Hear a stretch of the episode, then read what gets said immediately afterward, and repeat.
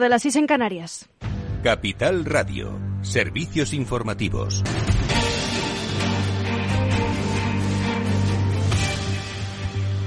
Buenas tardes. Amnistía Internacional denuncia que España y Marruecos cometieron crímenes de derecho internacional en Melilla, informa Lorena Ruiz.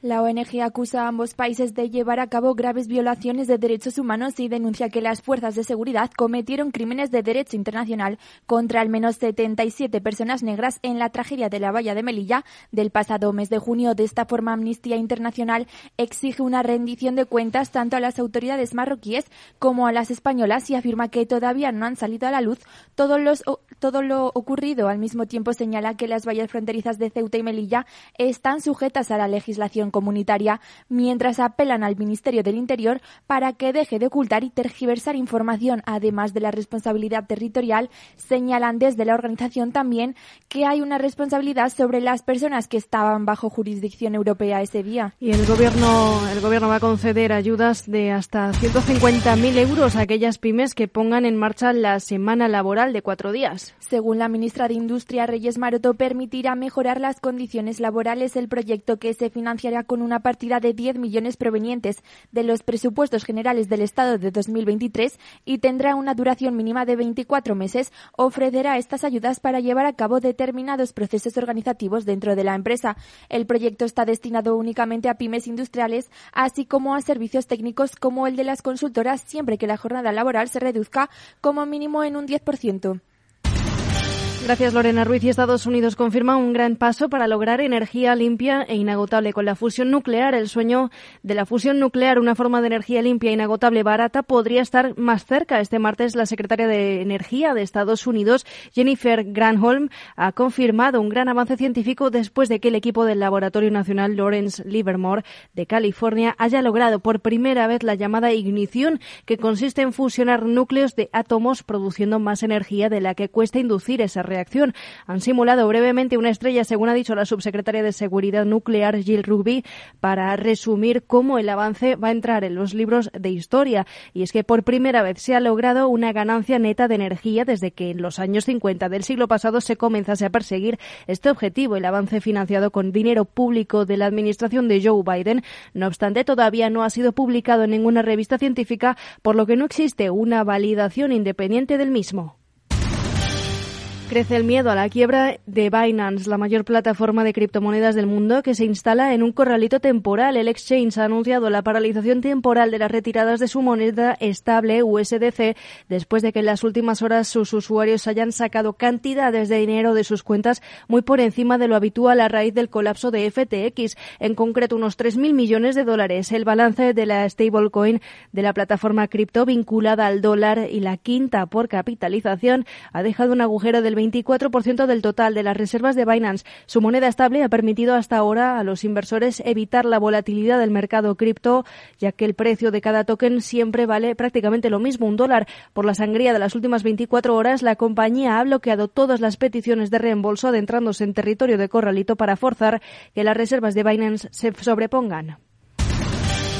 La Eurocámara destituye a la vicepresidenta Eva Kaili, acusada por corrupción, con 625 votos a favor de los 628 emitidos. El Parlamento Europeo respalda en el Pleno de Estrasburgo la decisión de despojar del cargo de vicepresidenta a Kaili, detenida en Bélgica por su implicación en una trama de corrupción que salpica varios cargos con el pago de sobornos por parte de Qatar para ganar influencia en la toma de decisiones políticas y económicas de la institución europea, la única que se elige, por cierto, por sufragio universal. También corresponde al Pleno decidir quién va a tomar el relevo de Kaili en una segunda votación cuya fecha está todavía por determinar. Con todo, esta decisión no impide que Kaili siga ocupando su escaño como eurodiputada, a pesar de estar detenida a la espera de comparecer ante el tribunal este miércoles. La inmunidad parlamentaria que protege a los eurodiputados, no obstante, no impidió su detención durante el fin de semana porque tal protección queda en suspenso si, si las autoridades actúan ante un flagrante delito. Esto es todo por ahora. Continúen informados en capitalradio.es. Les dejamos en After Work con Edu Castillo.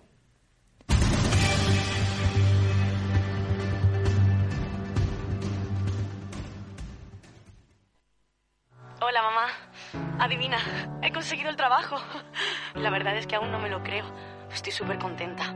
Al final vas a tener razón cuando me decías que saliera de mi zona de confort y que aprendiera cosas nuevas. Si es que eres la mejor, la mejor.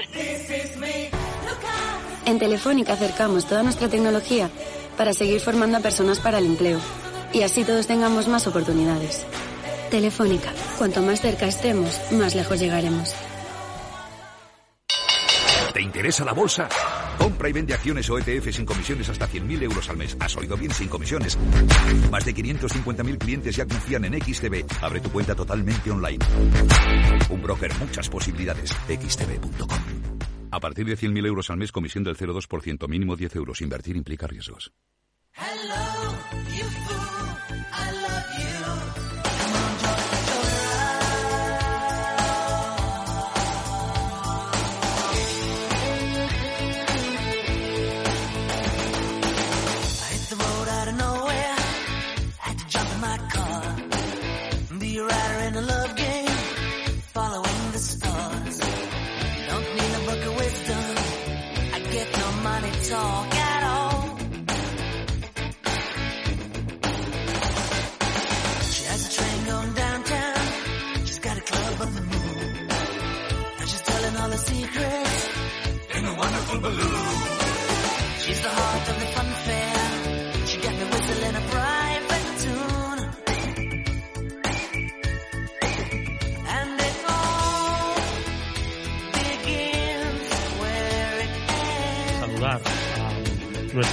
Primera invitada, a Triana Palomo.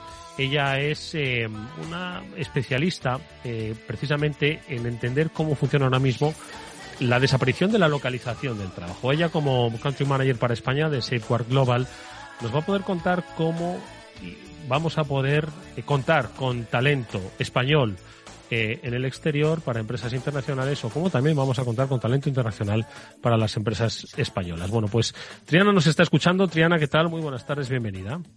Hola Eduardo, muchas gracias. Oye, hay un factor que ha cambiado, yo creo que una eh, radicalmente, ¿no? El concepto de la, lo que es la geolocalización del trabajo. Es cierto que la pandemia nos encerró a todos en casa, eh, eh, promovió el teletrabajo que por otro lado ya existía, ¿no? Ese teletrabajo y que hoy, eh, pues es algo, pues creo que común e incluso promovido por las empresas, ¿no? Y esto ha eh, creado un entorno en el que el expatriado, ¿no? Pues ya eh, yo creo que ha cambiado mucho, ¿no? Ya no es necesario desplazarse con toda la familia hacia un país, un tercer país fuera de España a desarrollar una carrera profesional, sino que podemos trabajar para empresas multinacionales estando aquí en España o podemos contar con talento internacional sin necesidad de eh, traerlos a nuestro país. Bueno, pues yo creo que en ese escenario es cuando se trabaja un poco la propuesta que se hace desde desde Safeguard Global sois especialistas precisamente no en facilitar pues esta relación laboral en estos nuevos entornos. ¿Nos puedes hacer Triana una eh, descripción sobre cómo ha cambiado? Porque claro, este mundo hace cinco años no sé si se parecía al que vivimos ahora en lo que es materia laboral y materia de movilidad de ejecutivos y de profesionales. Sí, eh, efectivamente, Eduardo. eh, desde la pandemia observamos un, incremento sustancial de la apertura de la empresa y de la dirección de la empresa a facilitar eh, o a permitir incluso este tipo de contrataciones.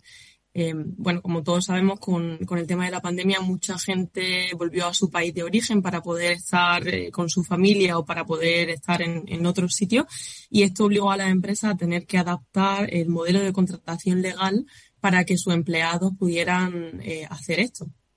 Y bueno, desde ese momento se normalizó eh, la contratación remota y que el empleado pudiera trabajar desde cualquier sitio y se entendió que de esta manera se podía también cumplir objetivos y desarrollar el trabajo con normalidad. Eh, y ahora mismo en las eh, empresas, eh, dentro de este escenario, ¿no? En el que se han abierto las posibilidades, han desaparecido las fronteras, eh, sobre todo las fronteras digitales, ¿no? En este escenario, eh, ¿cuáles son las opciones ahora mismo que las empresas pueden confrontar?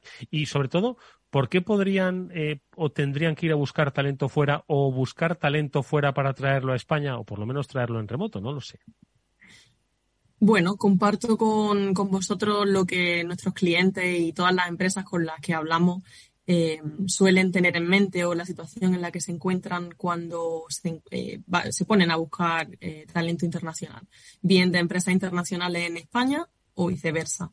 Eh, suele ser para poder contratar perfiles muy especializados, sobre todo en el ámbito de la tecnología. Hay empresas que están creciendo rapidísimo y que la eh, cantidad de contrataciones que tienen que hacer eh, les mueve a contratar el talento allá donde lo encuentren.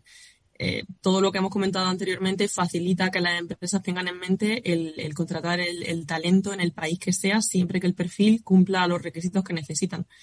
Eh, otro, otra casuística muy común, y yo creo que para eh, vuestra audiencia quizás sea muy útil conocerla, es el testeo de, nuevos mercados, ¿no? O incluso el apoyo a mercados internacionales que son importantes para las empresas de una manera local. Que tengamos una persona eh, de venta o una persona que esté dirigiendo eh, todo nuestro desarrollo y expansión en un país sin que la empresa tenga la necesidad de abrir una sede legal, con todos los gastos y, consumo de tiempo y de recursos que acarrea, bueno, facilita financieramente muchísimo la expansión internacional y que las empresas puedan entender cuáles de los mercados internacionales que contemplan eh, les puede funcionar mejor sin tener que hacer una inversión que pueda suponer un, un golpe económico para ellos. O sea que esto Y- puede ser, perdona Triana que te interrumpo, esto es una especie de, eh, forma de internacionalización, no quiero llamarla express, pero sí pues un poco menos, menos burocrática, ¿no? Te ahorras la apertura, búsqueda de locales, socios, si tienes allí un delegado que trabaja para ti y que de alguna forma te abre ese mercado,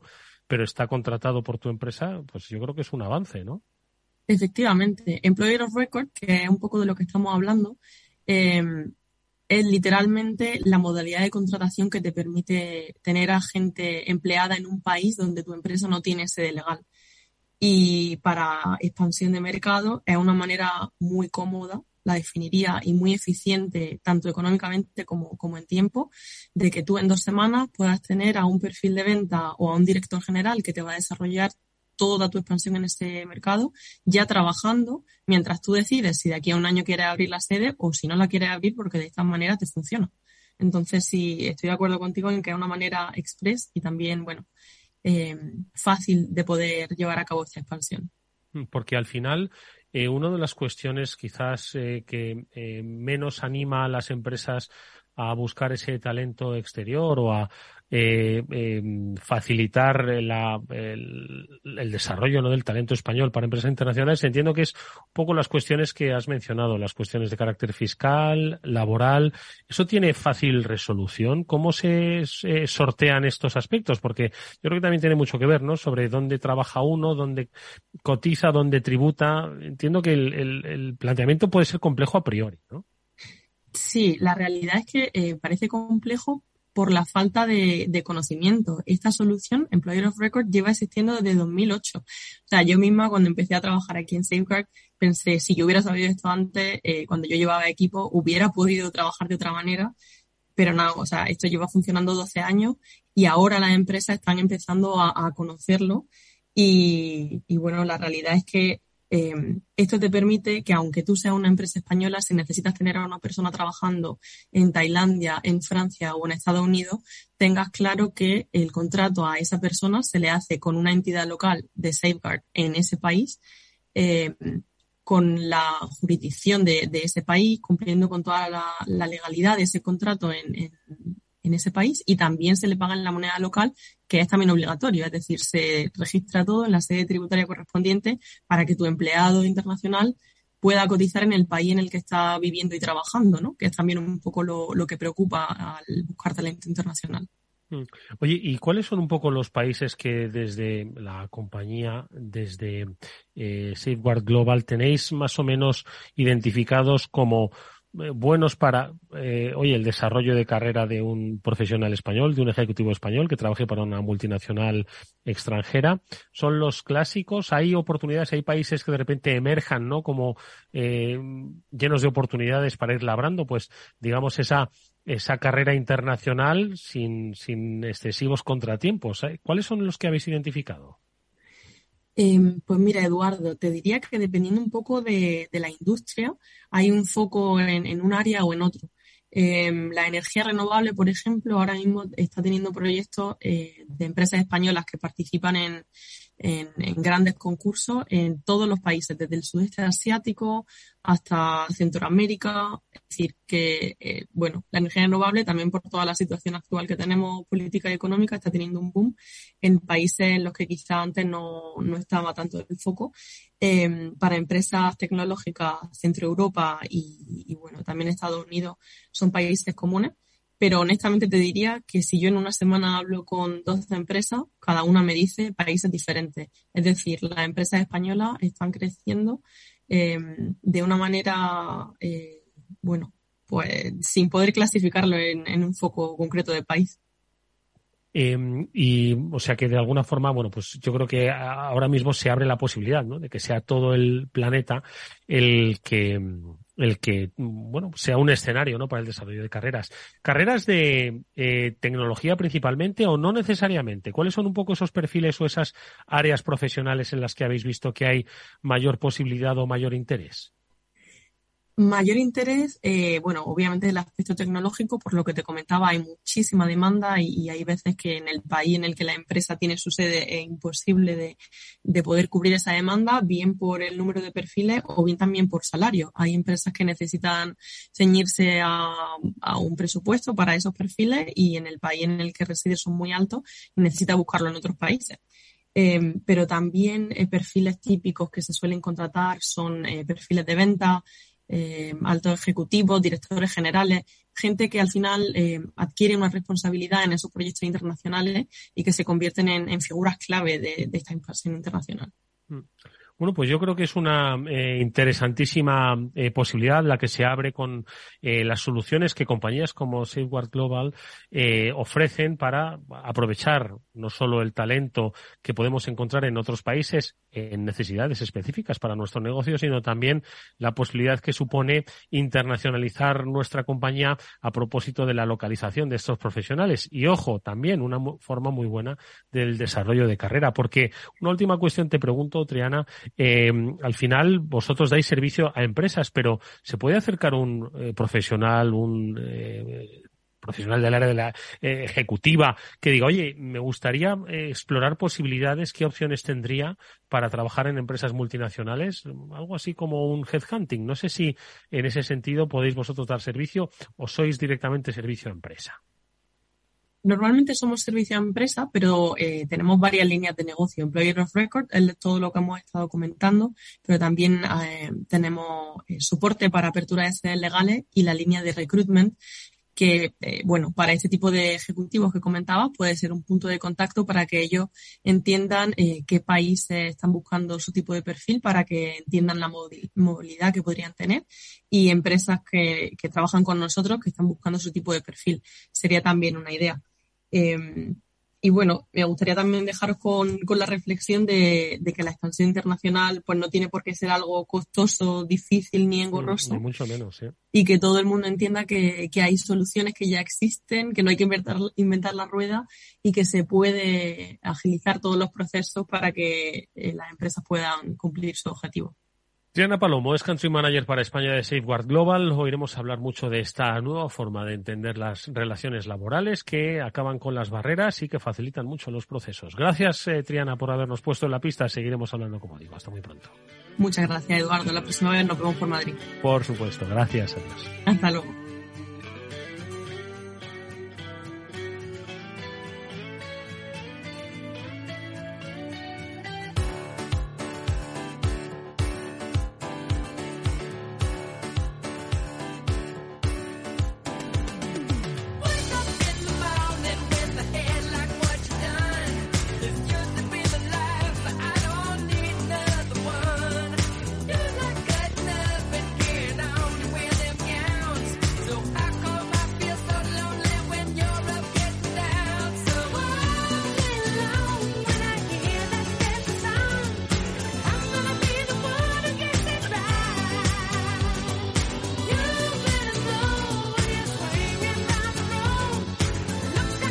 Bueno, y nosotros eh, vamos a seguir eh, contando cosas y lo que queremos es aproximarnos, como nos gusta hacer de vez en cuando, pues al escenario político, que cada vez se va haciendo más complejo y más, ah, digamos, polarizado, ¿no? Y hoy, si uno ha leído las informaciones de última hora de la tarde, pues el Poder Judicial, que está en el foco de la información, pues se suma a este guirigay político. Fede Quevedo seguro que lo va a tratar en su balance a partir de las 8 de la tarde. Fede nos concede cinco minutos para yo qué sé, si podemos entender lo que está pasando o ya nos hemos acostumbrado a este vodevil. Fede, ¿qué tal? Buenas tardes. 5 o 10, los que hagan falta, Edu, no te preocupes.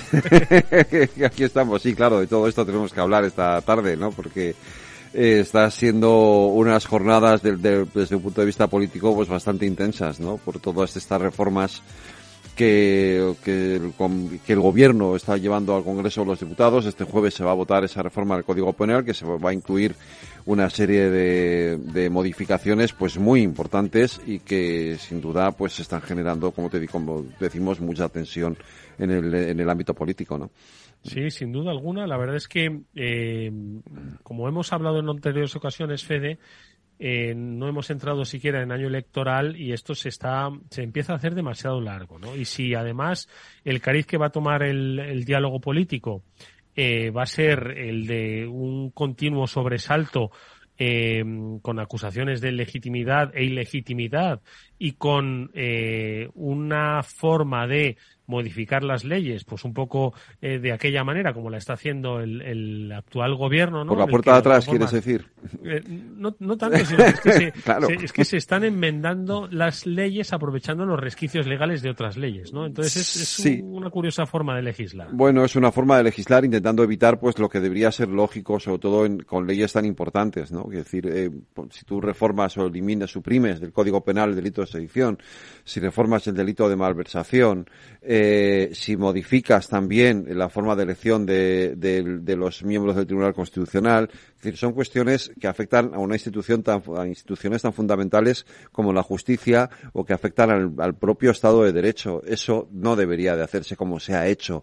¿Por qué digo por la puerta de atrás? Pues porque se ha hecho, es decir, es una intención del gobierno que se hace utilizando una fórmula que está en la proposición de ley, lo propone el Grupo Socialista, que ya sabemos de quién depende, obviamente, porque no lo hace por iniciativa propia, eh, y, eso implica que no eh, lleva los eh, informes que, que debería de llevar una propuesta como esta, pues el del Consejo de Estado, el del Consejo del Poder Judicial, etcétera, ¿no? Los Abogacía del Estado, todos esos informes que debería llevar un proyecto de ley, si saliera del Consejo de Ministros, no los lleva por ser una proposición de ley. Y además por la vía rápida, con lo cual no hay debate parlamentario. Va a haber un mini debate el, el jueves, se tirarán los trastos a la cabeza, se aprueba y se acabó. Y ya está. Y, y hombre, eh, no- nos da un poco de, yo creo que a todo el mundo un poco de, de miedo eh, que este tipo de fórmulas pues empiecen a, a hacerse A generalizarse. Claro, ¿no? a generalizarse, ¿no? Y, se, y en el futuro, pues ya, claro, eh, una vez que ya hemos superado esto, ya hemos descartado que ya esto se hace y que,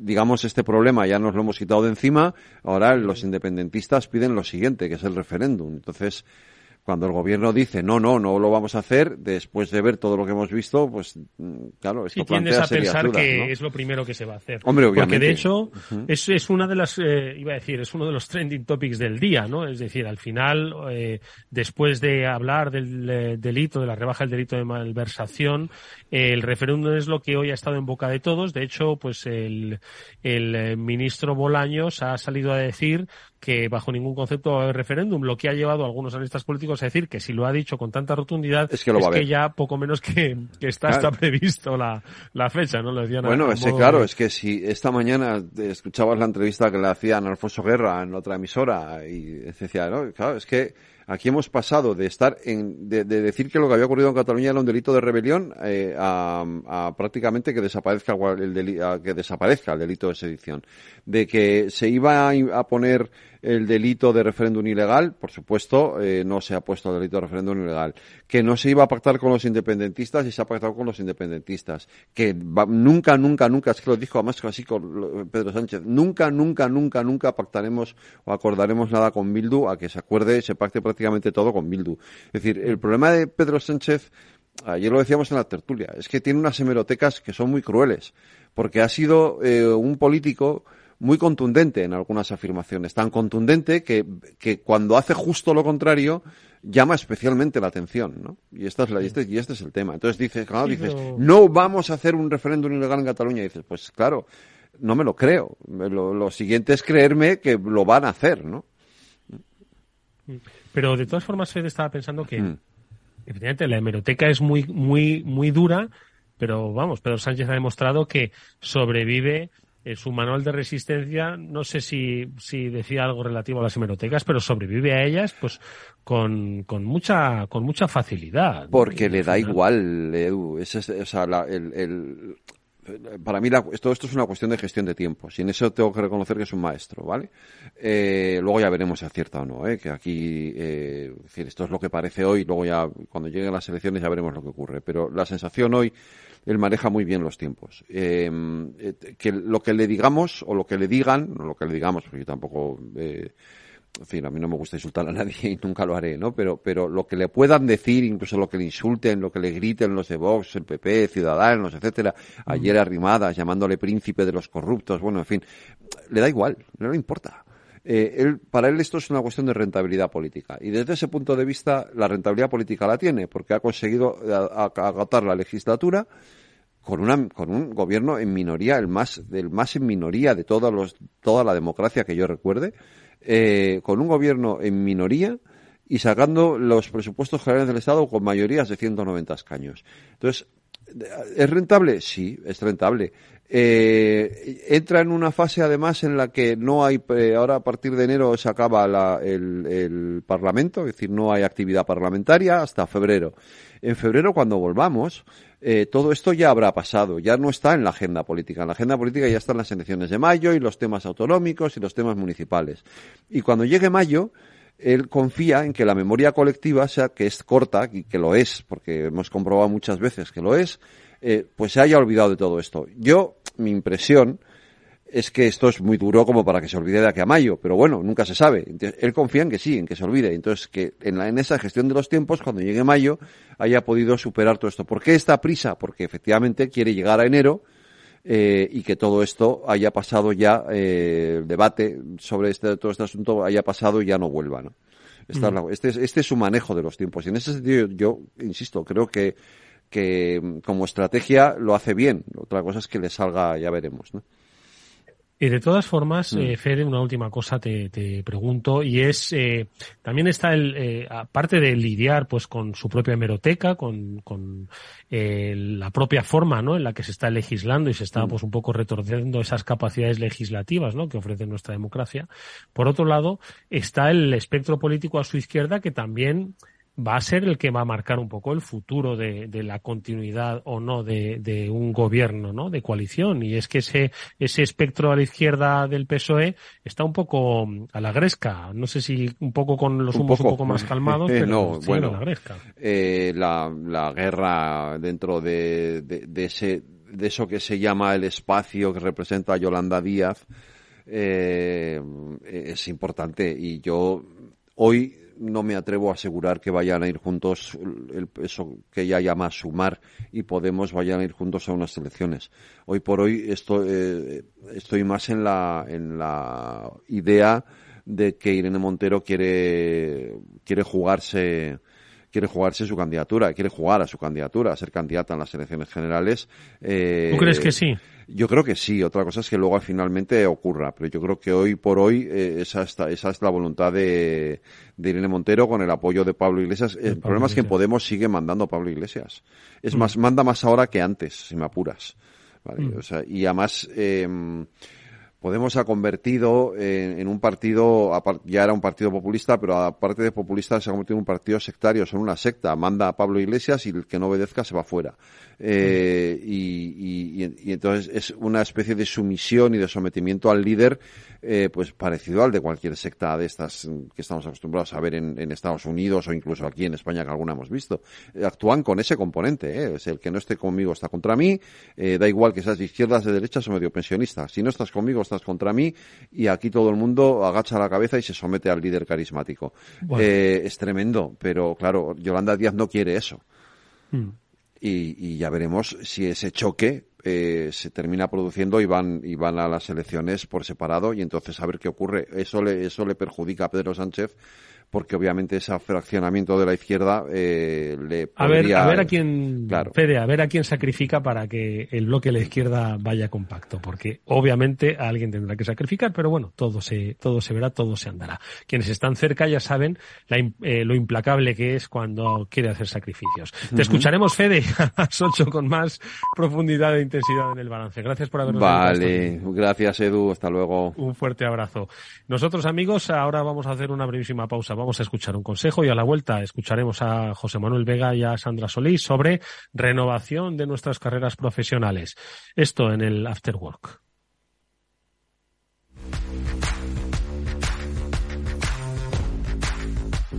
Vamos con un consejo. Si inviertes en bolsa, esto te interesa. XTB tiene la mejor tarifa del mercado para comprar y vender acciones y ETFs. No pagues comisiones hasta 100.000 euros al mes. Si inviertes en bolsa o quieres empezar, más sencillo e imposible. Entras en xtb.com, abres una cuenta online y en menos de 5 minutos compra y vende acciones sin comisiones con atención al cliente las 24 horas. ¿A qué estás esperando? Ya son más de 500.000 clientes los que confían en xtb.com, un broker, muchas posibilidades en xtb.com. A partir de 100.000 euros al mes, la comisión es del 0,2%, mínimo 10 euros invertir implica riesgos.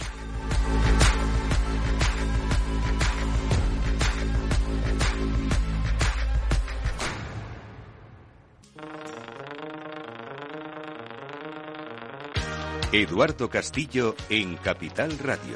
After Work.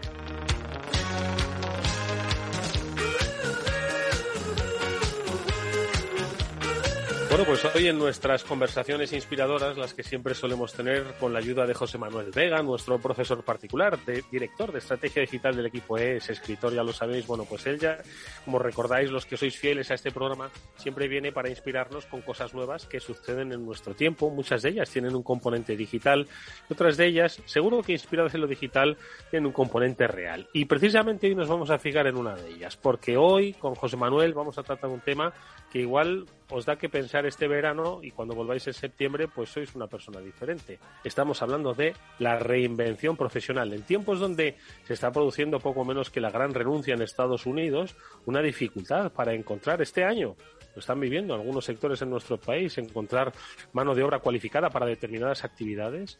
Y vosotros que estáis pensando que os va a tocar trabajar hasta los 70 años y todavía pues tenéis 50 y como hoy físicamente uno se encuentra muy bien, si le dejan pues hasta esa edad, es que vamos a dedicarnos toda la vida a ello. Bueno, pues son muchas preguntas que hoy vamos a tratar de resolver, no solo con José Manuel, sino con una invitada a la que ahora enseguida vamos a saludar, Sandra Solís, que nos va a ayudar a entender un poco el concepto de reinvención profesional.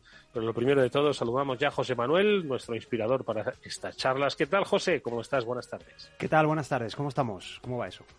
Pues con ganas de, hombre, yo de reinventarme todavía no, porque yo de momento pues estoy a gusto, como siempre se dice, mal pagado pero a gusto, ¿no? Haciendo lo que estamos haciendo, pero oye, la vida es muy larga, las profesiones van cambiando y las eh, actitudes, aptitudes, conocimientos también y sobre todo necesidades, ¿no? Y yo creo que plantear este tema, el de la reinvención profesional hoy es muy interesante, ¿no? Para inspirar a nuestros oyentes a ver, pues oye, que igual se lo están planteando muchos. No digo que empecemos a fomentar la gran renuncia, ojo, ¿eh? que, que eso nosotros aquí líderes de masas relativos, pero sí que hay mucha gente pues que se está planteando con todos los cambios que se están produciendo si no sería bueno realizar una reinvención profesional, ojo, por diferentes eh, motivos que se- supongo que los sabrá.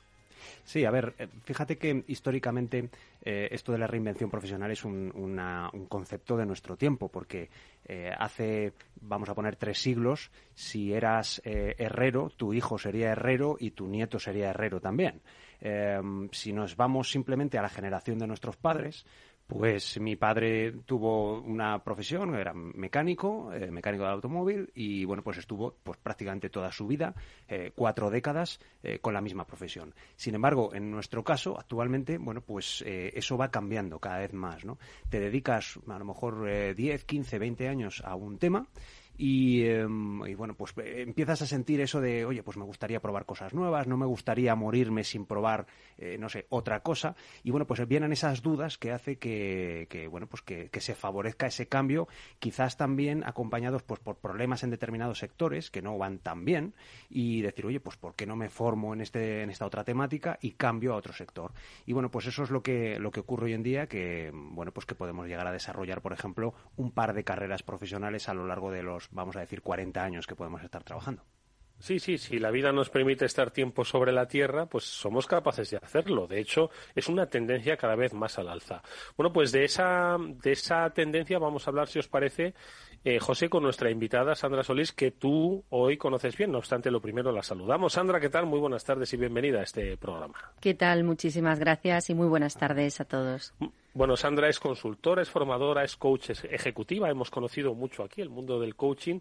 Pero, José, que tenía antes, una vida anterior, ya, no secreta obviamente, pero que sí, era la vida anterior de sí, Sandra. Sí, sí, Sandra, aparte de su currículum, vamos a decir, formal o, o académico, pues eh, bueno pues es amiga mía y además eh, bueno pues hemos coincidido a lo largo de probablemente de una década yo creo que algo más de una década a nivel profesional en diferentes en diferentes momentos ¿no? nos conocimos hace muchos años con temas de tecnología mi empresa era suministradora digamos de soluciones para la suya eh, luego ya he ido cambiando a otras empresas hemos seguido colaborando puntualmente a lo largo de los a lo largo de los años y, y bueno pues la sorpresa para mí el primero pues me llegó hace aproximadamente año y medio no que me que me dijo eh, oye, voy a dejar lo que estoy haciendo, voy a empezar, voy a reinventarme, ¿no? Voy a, voy a hacer otra cosa, ¿no? Y, y bueno, pues eh, aquí la tengo a día de hoy, no como responsable de, de, de, de, equipos técnicos como, como ha sido a lo largo de estos años, sino, bueno, pues como, como consultora y como, y como formadora en, en estos temas de, reinvención, ¿no? Así que esa ha sido oye, un poco pues, la, la, historia en común que tenemos. Pues es una historia fascinante y, y, y yo quiero empezar a repasar esa historia, ¿no? Entonces, lo primero de todo era a qué te dedicabas en tu vida anterior, ¿no? Y, y sobre todo, conocer una cosa, Sandra, si en esa vida profesional anterior estabas bien, estabas mal, estabas normal, estabas súper bien, cuéntanos un poco.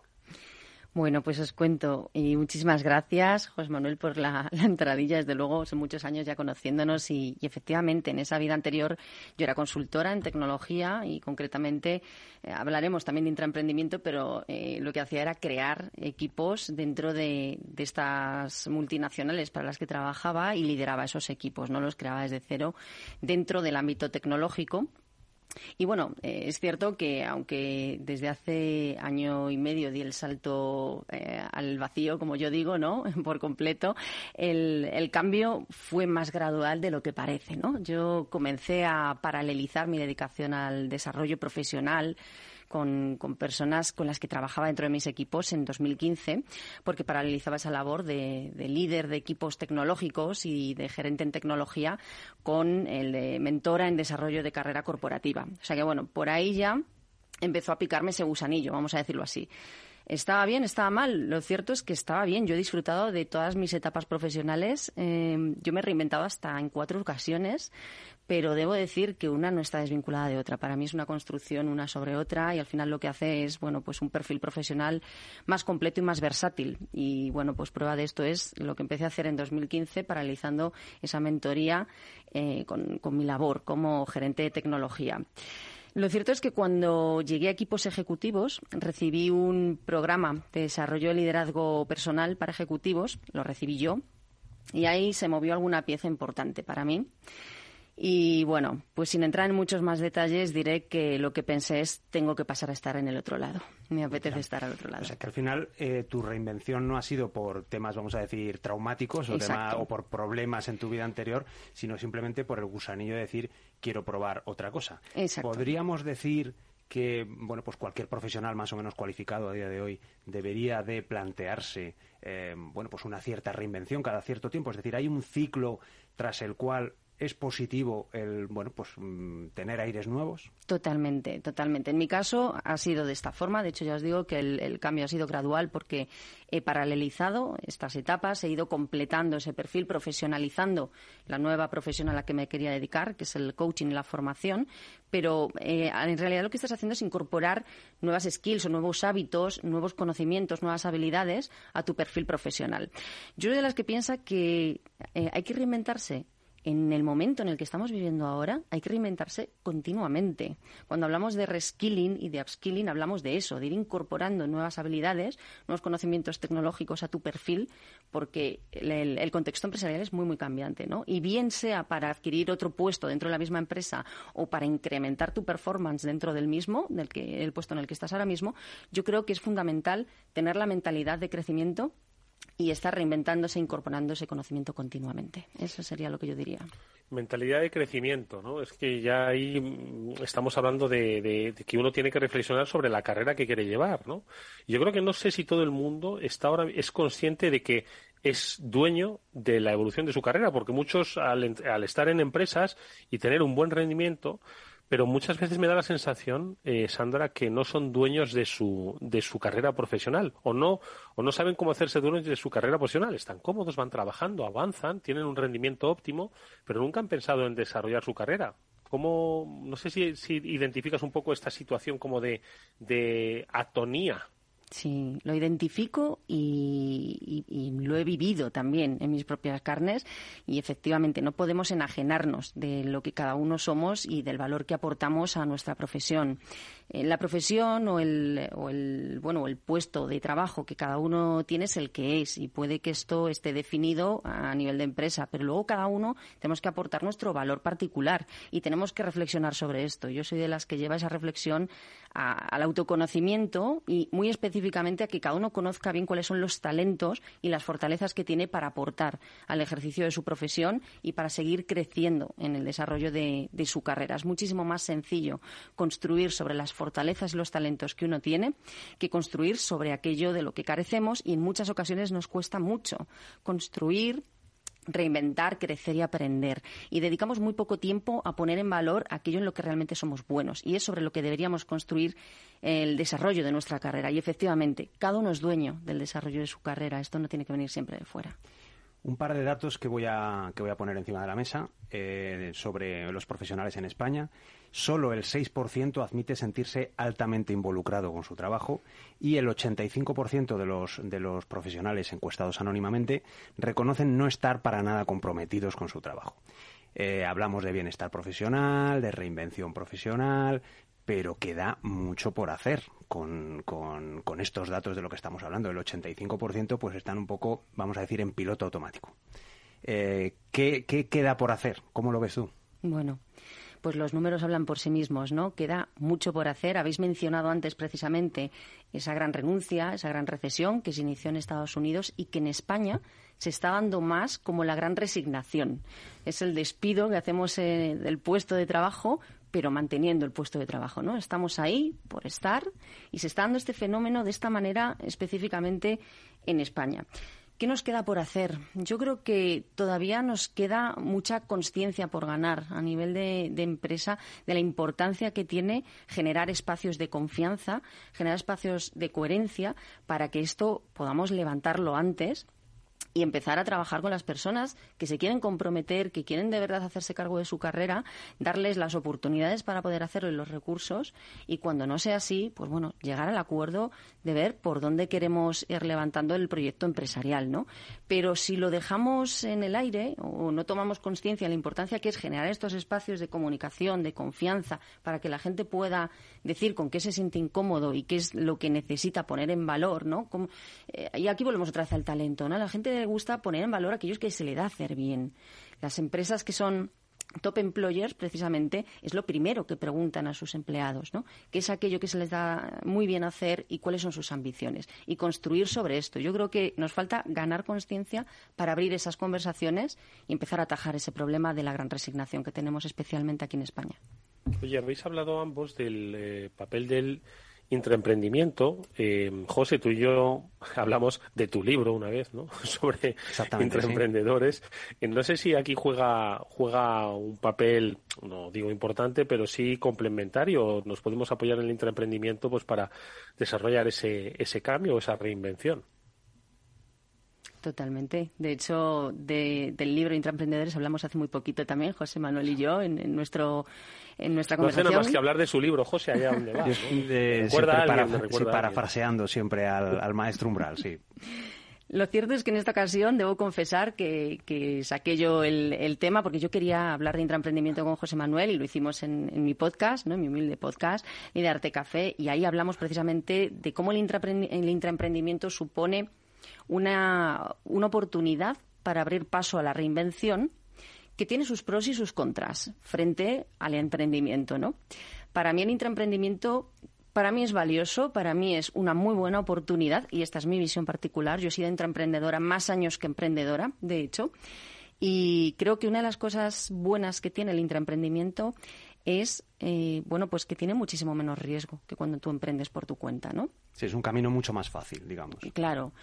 Luego, otra cosa muy buena que tiene es la sponsorización. Si hay alguien que ha apostado porque tú lideres esa iniciativa o incluso contratarte para que lo hagas, es que ya hay alguien que cree que eso tiene que salir adelante. Con lo cual, ya estás contando con una sponsorización dentro de una empresa y, bueno, con una nómina que no es nada trivial, sobre todo para los que estamos en el mundo del emprendimiento, ¿no? Yo diría que esas son las principales ventajas que tiene frente al emprendimiento.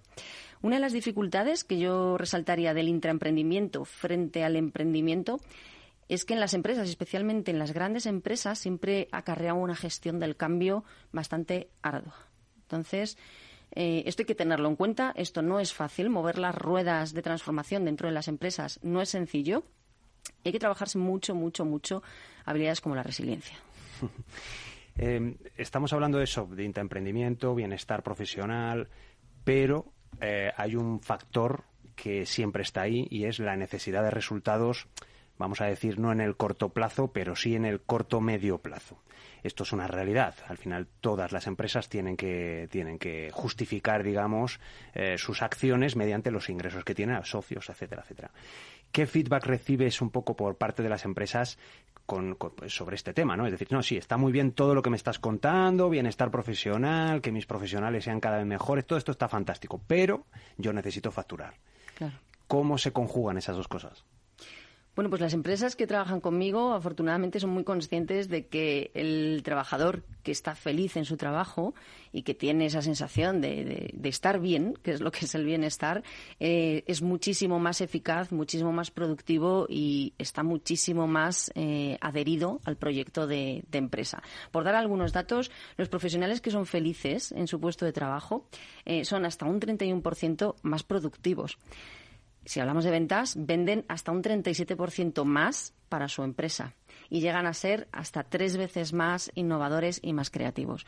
O sea que decidme si compensa o no que el trabajador esté más feliz y sienta mayor bienestar dentro de su puesto de trabajo. Al final, las personas son el capital más importante que tiene una empresa. Si no tenemos personas, si no tenemos talento, no vamos a conseguir resultados. El impacto del bienestar de los empleados es directo en los resultados. Pero es cierto que hay que saber hilarlo bien con las iniciativas que se arranquen. No se trata de llevar pues al equipo a pasarlo bien un día y después esto no se hila con las iniciativas y los resultados que queremos perseguir en la empresa. Es importante, yo creo, generar espacios de reflexión para que los equipos, los directivos puedan tomar mejores decisiones generarles bienestar porque les estás generando ese espacio ¿no? de reflexión, de tranquilidad para tomar esas buenas decisiones, pero que les lleve después a accionar. Esa es la manera de unificarlo para mí. ¿Y cómo pueden, no sé, cómo pueden trabajar las empresas? ¿Cómo, ¿Cuál es el punto de partida? Porque claro, yo entiendo que todas las empresas quieren que sus empleados sean felices.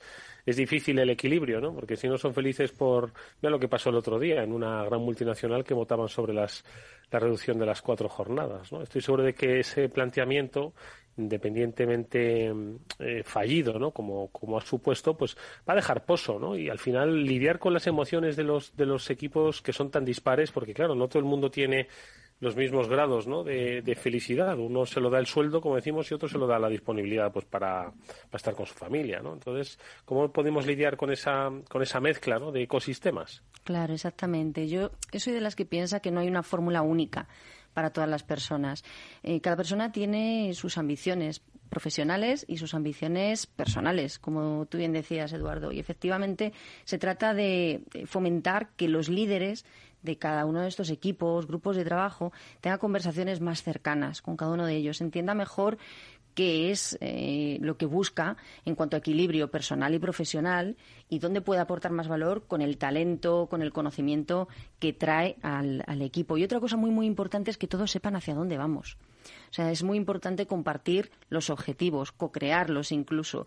Y también es muy importante otra cosa. No todo el mundo, ni el 100%, va a estar adherido a esos objetivos corporativos. Siempre un porcentaje que no lo está. Y es algo con lo que tenemos que jugar y con lo que tenemos que contar.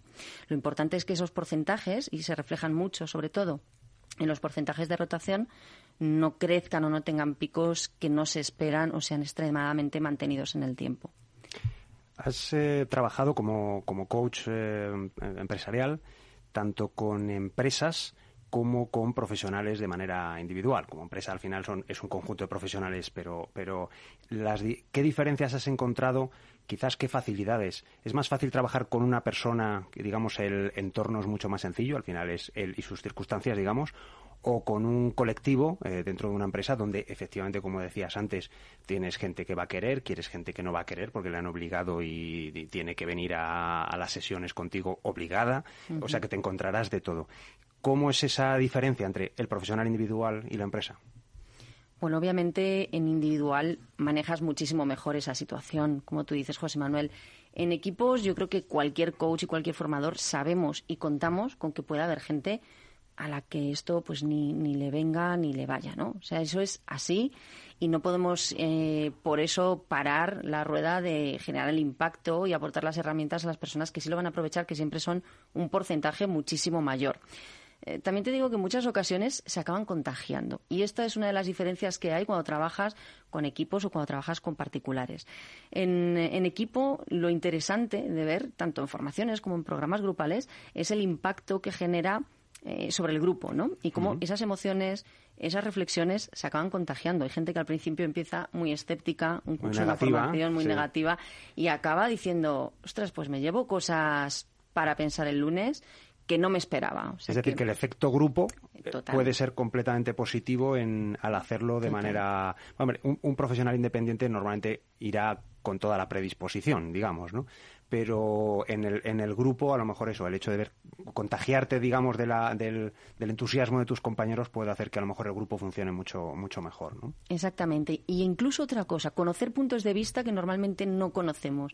Hay muchísimas personas que a mí me han dicho, llevo trabajando con estas personas o con fulanito o con meganito no sé cuántos años, pero como venimos, trabajamos y mm, vamos a lo que vamos, no me he parado nunca a hablar con, con él o con ella de, bueno, pues qué ideas innovadoras tiene para incorporar o qué ambiciones tiene que a lo mejor no estamos sabiendo ver los demás para darle la oportunidad de, desplegar aquí una forma de ponerlas en juego. o simplemente que a los dos le gusta el windsurf y no ni siquiera lo habían llegado a comentar y a lo mejor es una, algo sobre lo que construir, digamos. Exacto, y eso genera pegamento, que es un poco lo que yo lo que yo veo que es el impacto diferencial con respecto al trabajo en, particulares, ¿no? O en, o en profesionales en individual. Generar el pegamento en el equipo que se entiendan mejor. Cuando hablamos de equipos eh, también diversos hablamos de esto, de que se entiendan mejor entre ellos, que se conozcan mejor y al día siguiente te aseguro que los problemas se liman muchísimo más porque ya se conocen mejor y ha habido esas conversaciones. En particular y en, eh, con profesionales individualmente, el impacto generalmente es mayor porque es una persona trabajando one to one contigo, ¿no? Estas serían las principales diferencias, diría yo. El impacto de transformación personal, sobre todo. Bueno, pues eh, iba a decir windsurf o, programación informática. Ojo, que tú te has ido a lo más atractivo, pero bueno, los, puntos de encuentro pueden ser insospechados. Pues vamos a ir eh, concluyendo, yo creo que con los consejos y prevenciones, ¿no? Que tú darías, pues cuando alguien se quiere pues eh, poner frente al espejo y, ¿por qué no?, empezar esa reflexión a la que apelábamos al principio de una posible reinvención profesional. Venga, algunos consejos y algunas prevenciones. Bueno, yo tendría, tendría un montón, ¿no? Pero si me tuviese que quedar con tres consejos, y muy, muy especialmente si aquel que se plantea reinventarse está hablando de, de una reinvención en el terreno del emprendimiento, lo primero es que tiene que existir la necesidad a la que dé solución el mercado. Para mí esto es clave, porque muchas veces nos enamoramos de nuestro producto, de nuestro proyecto o de nuestro servicio y no hay una necesidad a la que esté respondiendo realmente. Hay que escuchar el mercado, hay que saber si existe esa necesidad, qué necesidad concreta es a la que yo estoy dando solución. Y después lo segundo es cómo le voy a dar solución.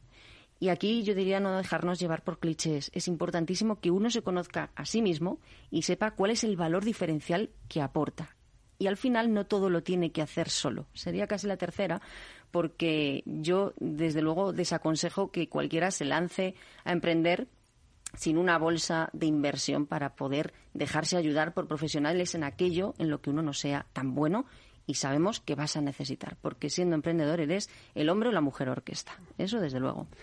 Un error para acabar, un error que cualquier profesional debería evitar en este ámbito de la reinvención. Eh, mm, yo os digo ya el primero, que es no hacer nada, es decir, no hacer el, inmovilismo. Al final, eh, bueno, pues no, no es que digamos te mantienes como eres, sino que vas empeorando simplemente porque van mejorando los demás, ¿no? Es decir, que aunque solo sea por comparación con tus compañeros, vas a ir empeorando. Así que, aparte de eso, aparte de no hacer nada, ¿qué otro error crees que, que podría ser el que un profesional debería de evitar? Yo creo que empezar cualquier línea de reinvención sin tener una hoja de ruta marcada. ¿Mm? Eh, no vamos a decir que nos perdamos en una estrategia, una macroestrategia teórica, porque al final y con el contexto en el que estamos sabemos que las estrategias nos duran un mes, dos o tres, pero sí tener una hoja de ruta. En esa hoja de ruta saber si tienes que adquirir nuevos conocimientos, dónde tienes que adquirir esos conocimientos, cuáles son, cuánto te cuesta, qué tienes que invertir a nivel de tiempo, de dinero, qué contactos puedes tener, por ejemplo, para mover ficha. Bueno, todo esto forma parte de esas hojas de ruta que yo trabajo con personas que han trabajado en la reinvención conmigo y para mí es fundamental, porque si no, empezamos, como yo suelo decir, como pollo sin cabeza y acabamos hundiéndonos en el pozo de la reinvención. Bueno, pues son eh, buenos consejos, algunas prevenciones, pero sobre todo un itinerario que, ojo, que hay que construir, que este no cae del cielo, que la reinvención profesional, seguro que muchos de vosotros la estáis deseando, pero como la lotería y el conocimiento y muchas otras cosas no caen del cielo y no las otorga el Espíritu Santo, sino que uno tiene que salir a buscarlas. Incluimos la suerte en esa búsqueda. Bueno, pues estas eh, recomendaciones nos las ha traído hoy Sandra Solís, consultora formadora, coach ejecutiva, y hoy ha sido nuestra invitada, José Manuel. Muy interesantes sus reflexiones. Bueno, me alegro que te hayan gustado y yo creo que ahora lo que tenemos que hacer es irnos eh, de vacaciones, Irnos de vacaciones. y pensar en nuevos temas para eh, continuar hablando después del verano. ¿No te parece? Hombre, por supuesto que va, va, a dar de sí esto y mucho, estoy seguro. Así que a los oyentes de este programa les eh, animamos a que también, oye, ¿por qué no? Compartan inquietudes, se las hacemos llegar a nuestro profesor particular y él, pues con mucha prudencia, eh, paciencia y conocimiento, ¿Y cariño? siempre lo va a querer compartir con y cariño, y cariño lo va a compartir con nosotros. Pues hoy Sandra Solís ha sido nuestra invitada. Sandra, muchas gracias, mucha suerte para el futuro. Muchísimas gracias a vosotros. Y por supuesto a José Manuel Vega, director de estrategia digital del equipo E, escritor, nuestro profesor. Gracias, José. Disfrutad del verano enormemente. Un fuerte abrazo. Nos vemos. Hasta luego. Hasta luego.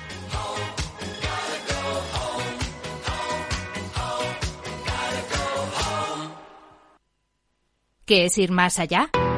Con Arval podrás llegar donde te propongas de la forma más sostenible y asegurar un mundo mejor contribuyendo a la seguridad en carretera, al futuro de las ciudades y a la calidad de vida. Ser responsable sin tener miedo al liderar el cambio. Arval, la transición energética arranca aquí. Más información en arval.es.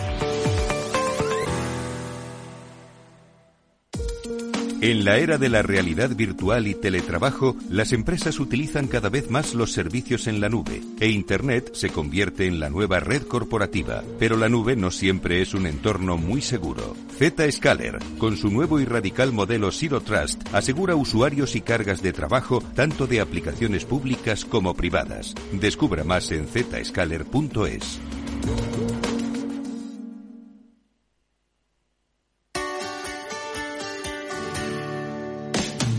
Humanos en la Oficina, el programa más divertido y de mayor influencia en el mundo de las organizaciones, con el presentador de mayor audiencia en el mundo del capital humano y speaker internacional Miguel Ángel Pérez Laguna. Todos los viernes a la una de la tarde en Capital Radio.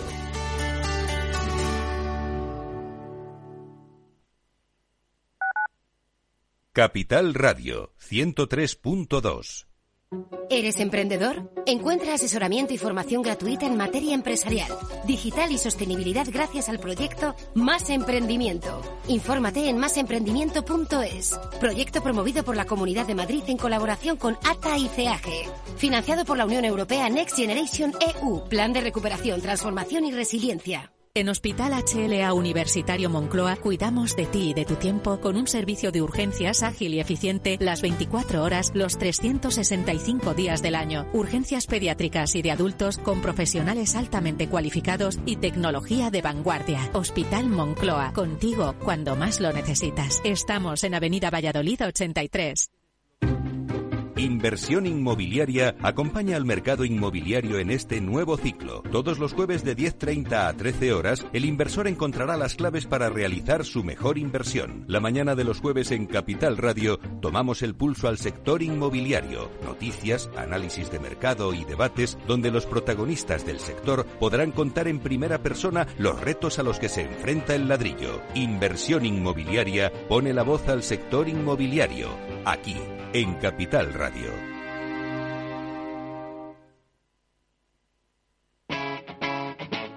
Capital Radio.